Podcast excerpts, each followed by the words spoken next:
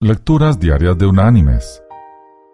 La lectura de este día es tomada de la primera carta enviada por el apóstol Pablo a la iglesia en Corinto. Allí en el capítulo 12 vamos a leer desde el versículo 4 hasta el versículo 7, donde el apóstol dice, Ahora bien, hay diversidad de dones, pero el Espíritu es el mismo y hay diversidad de ministerios, pero el Señor es el mismo. Y hay diversidad de actividades, pero Dios que hace todas las cosas en todos, es el mismo. Pero a cada uno le es dada la manifestación del Espíritu para el bien de todos. Y la reflexión de este día se llama ¿Estorbo? ¿Quién? Mercedes había logrado hacer realidad su sueño. Se había sumado al coro de su iglesia, algo que siempre había querido hacer. El problema era que tanto ella como los demás se podían dar cuenta de que no estaba dotada de una melodiosa voz, ni tampoco parecía dotada con la capacidad de mantener el ritmo. Ella le metió corazón a las prácticas semanales, pero tal parecía que lo suyo era un caso perdido.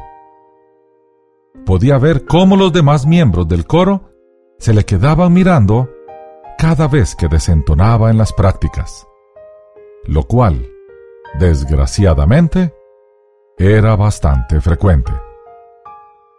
El director del coro, queriendo apoyarla, parecía ignorar sus errores y más bien la animaba a seguir practicando.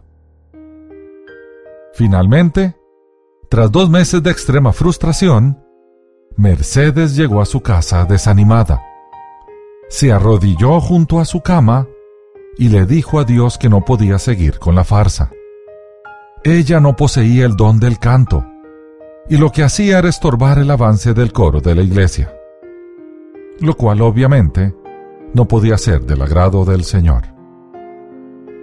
Sumida como estaba en su profundo dolor y frustración, escuchó la voz del Señor que le contestaba diciendo, ¿Coro? ¿Qué coro? Yo solo te escucho a ti. Mis queridos hermanos y amigos, no a todos se nos ha concedido los mismos dones y talentos aunque sí a todos se nos ha dado dones y talentos. Tal pareciera que a Dios le encanta distribuirlos de manera que haya diversidad y variedad en medio de su pueblo. Tanto los dones espirituales como nuestros talentos naturales nos han sido dados para el servicio de Dios y de nuestro prójimo. Usémoslos correctamente bendigamos a otros con ellos. Y sobre todas las cosas, glorifiquemos a nuestro Padre que está en los cielos.